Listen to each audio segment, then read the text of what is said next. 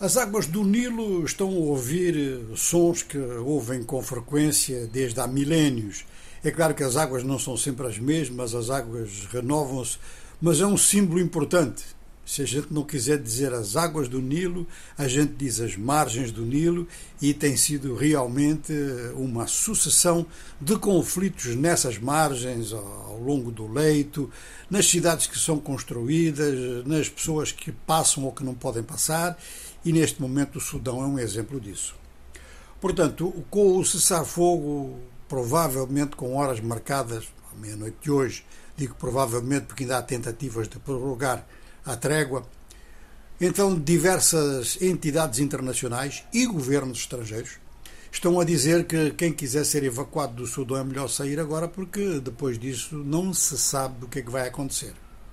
Embaixadas europeias ou mesmo ministérios na Europa estão a dizer eh, aos seus nacionais para aproveitarem, porque não têm a certeza se podem utilizar os aeroportos depois da noite de hoje.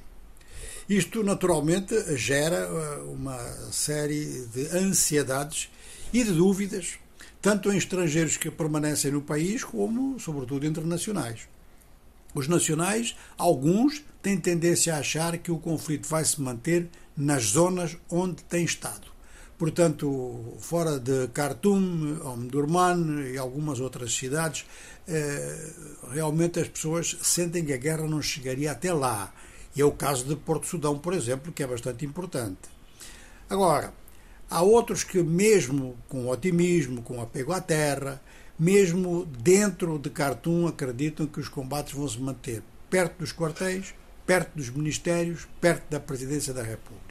A cidade de Khartoum é enorme, ela inclusive tem um prolongamento para o outro lado, para a outra margem do Nilo, através de uma grande ponte, portanto, para o Omdurman, e acreditam que podem se manter em casa, até porque, conforme já dissemos aqui, as empresas de água e eletricidade restabeleceram o fornecimento para muitas dessas áreas. Há uma espécie até de agrupamento de pessoas em casas de família que fiquem nas zonas urbanas, tanto Khartoum como Omdurman, consideradas mais seguras. A cidade de El Beid fica na dúvida. Houve combates, eh, não têm sido tão intensos quanto em Khartoum e em Omdurman. Mas há um grande movimento de pessoas que não confiam nas duas forças militares e que querem mesmo sair.